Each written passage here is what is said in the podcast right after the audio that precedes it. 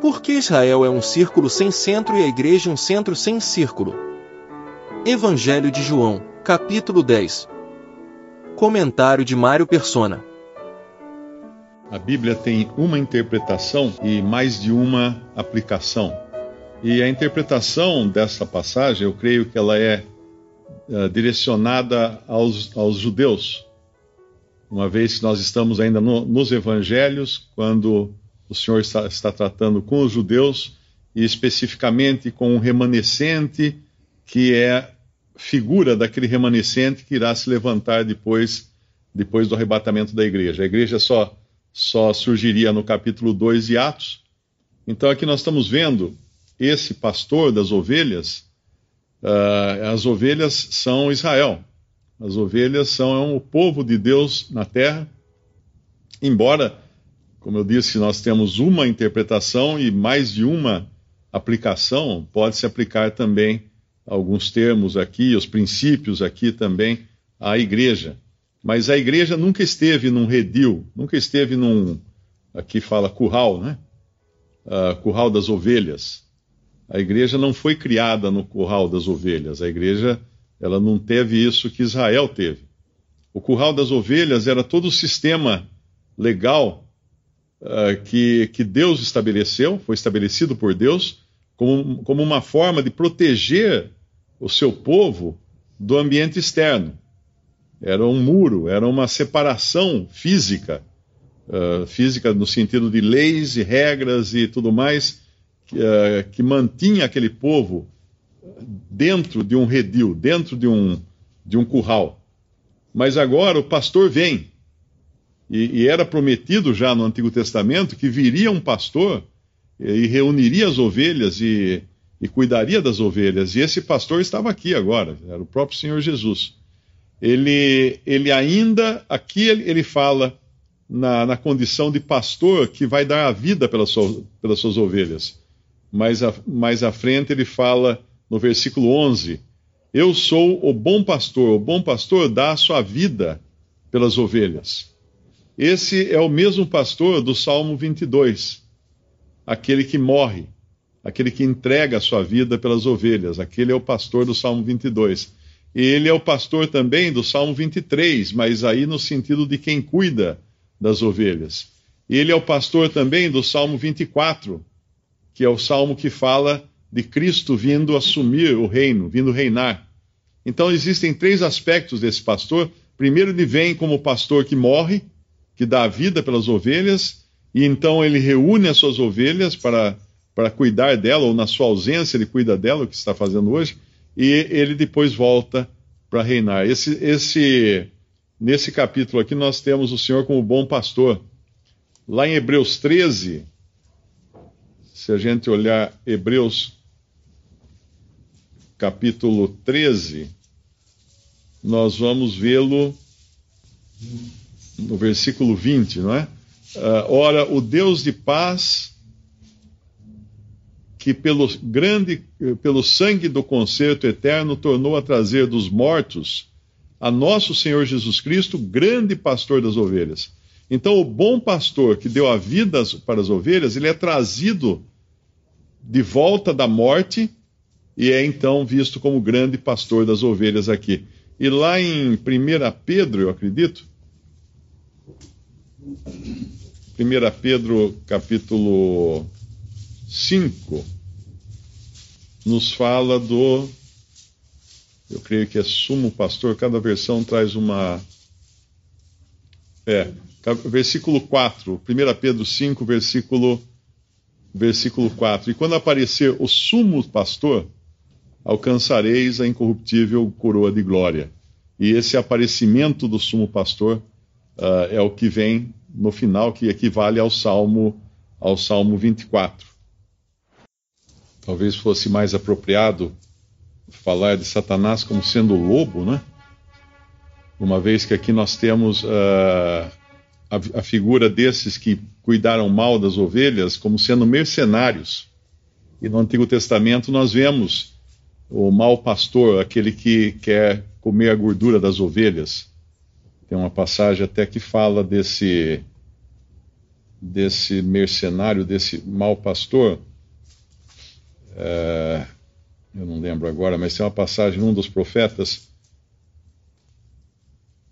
O versículo que fala do mercenário é no, é, no versículo uh, 10: O ladrão não vem senão a roubar, matar destruir. Que o Senhor veio para dar vida. E no versículo 12 ele continua falando, eu acredito que seja justamente desse: o mercenário que não é o pastor, de quem não são as ovelhas, vê vir o lobo o lobo é um outro elemento aqui, né, um outro personagem na, na, na parábola que ele apresenta aqui, e deixa as ovelhas e foge. E o lobo as arrebata e dispersa. O lobo, sim, vai comê-las. Lá em, lá em Zacarias 11, versículo 16, diz assim: Porque eis que levantaria um pastor na terra que não visitará as que estão perecendo, não buscará a desgarrada, não sarará doente e nem apacentará a sã mas comerá a carne da gorda e lhe despedaçarás as unhas. Isso aqui é uma figura daquele que não é o pastor, daquele que, que não tem. E, no, e também em Zacarias 11, 17: ai do pastor inútil, que abandona o rebanho, a espada cairá sobre o seu braço e sobre o seu olho direito, o seu braço completamente se secará e o seu olho direito completamente se escurecerá. Então é interessante que Cada personagem aqui tem o seu papel, não é? Uh, como nós vimos o próprio redil, a própria, o próprio curral, que é uma representação da lei que mantinha uma separação do povo de Israel, e nós vemos que o Senhor Jesus não pula o muro. Ele entra pela porta, porque ele, ele, ele é deixado entrar pela porta. Tem um versículo que fala do porteiro, no versículo 3, que poderia ser uma figura do Espírito Santo, que abre a porta porque ele tem as credenciais corretas para entrar pela porta. Nenhum desses que estava sobre Israel tinha credenciais para isso. Por isso eles eram salteadores, eles eram uh, apenas mercenários. Eles tinham o interesse deles era comer a gordura das ovelhas. Mas aqui entra então esse que é o verdadeiro pastor agora uh, para cuidar dessas ovelhas. Tem um, tinha uma outra passagem aqui, não, eu acho que é essa não, que fala do mercenário, o versículo 13, né? Que fala do mercenário que foge. E quando ele foge, o que que sobre? sobra? No versículo 12. Uh, ah, o mercenário que não é pastor, de quem são as, não são as ovelhas, vê vir o lobo e deixa as ovelhas e foge. E o lobo as arrebata e dispersa. Era isso que, o, era isso que os líderes de Israel estavam fazendo como mercenários sobre o, o, povo, dominando sobre eles, e Satanás fazendo a festa daí, né? Vindo, vindo uh, arrebatar as ovelhas do rebanho. É interessante que essa figura de, de curral ou de aprisco é muito usada na, na, na cristandade como um lugar seguro para as ovelhas e tudo mais, mas isso é muito por causa da, da, do, do mal entendimento do lugar que tem a igreja. Porque a igreja não está num curral, a igreja não está num aprisco. Tem até uma aquela, aquela parábola que o senhor fala do pastor, que ele, ele estava explicando para os fariseus, e aí ele conta a história do, do pastor que sai em busca da ovelha desgarrada.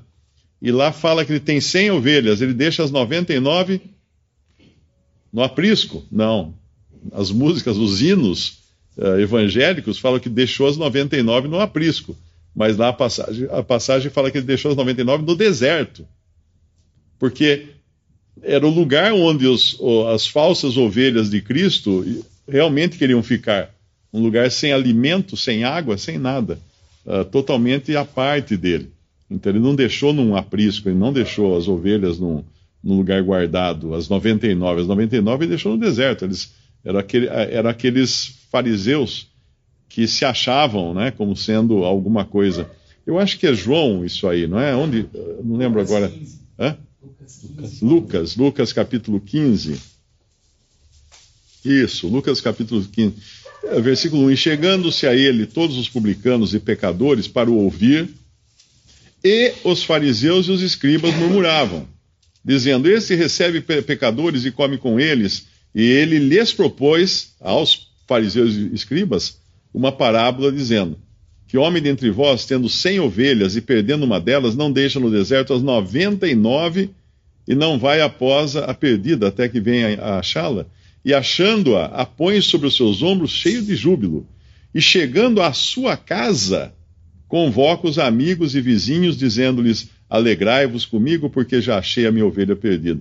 Digo-vos que assim haverá alegria no céu por um pecador que se arrepende, mais do que por 99 justos que não necessitam de arrependimento. Isso aqui ele estava dando uma, uma indireta, bem direta, para esses fariseus que se achavam justos. Que ele, na realidade, na parábola, ele está largando os 99 no deserto. E quando ele traz a ovelha perdida, ele não traz ela para juntar aos, aos 99. Ele traz para sua própria casa. Esse é o lugar que Cristo uh, tem os seus um irmão definiu um, Israel como sendo uh, um círculo sem centro, que seria a figura do curral, não é? E a igreja como sendo um centro sem círculo. Quer dizer, não, não tem nada que a segure por, por fora. Interessante que o princípio da separação ele aparece várias vezes na Bíblia em diferentes momentos. Deus, para separar o seu povo do mal, colocou-os dentro de um, um aprisco ou um curral, que é a, o princípio da lei mantendo-o separado de todos os povos. Mas uma vez que ele tira esse povo para fora, agora quem uh, o Senhor tira esse povo para fora, ele primeiro chama, né? O versículo no versículo 3 fala assim: A este o porteiro abre as ovelhas, ouve a sua voz e chama pelo nome as suas ovelhas e as traz para fora. E quando tira para fora as suas ovelhas, vai adiante delas, e as ovelhas o seguem porque conhecem a sua voz. É interessante que ele não é um pastor passivo, que apenas chama e sai andando e elas que quiserem que o sigam, né? Ele tira as ovelhas. Ele tira para fora, ele, ele separa essas ovelhas para ele.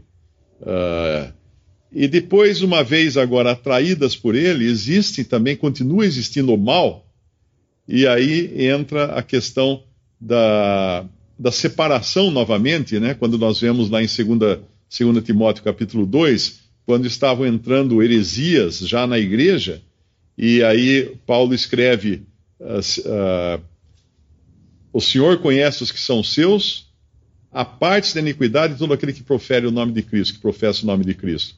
Então agora é um separar-se consciente, não é, não é um separar-se porque o muro mantém separado, mas é um separar-se consciente do que está fazendo e separar-se para Cristo, como depois vai falar lá em, em Hebreus capítulo 13, aqueles que saíssem do arraial religioso da, ali representado pelo judaísmo, sairiam então a Cristo. Mais uma vez, separação e separação para Cristo sempre no, uma separação na, na lei, era uma separação do mundo, da, das, da, da, das coisas ruins, da, da contaminação.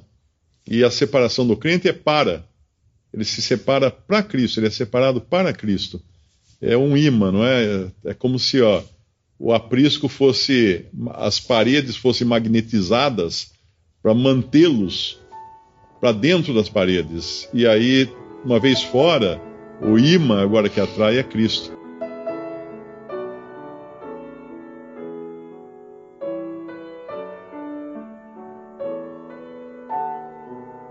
Visite respondi.com.br. Visite também 3minutos.net.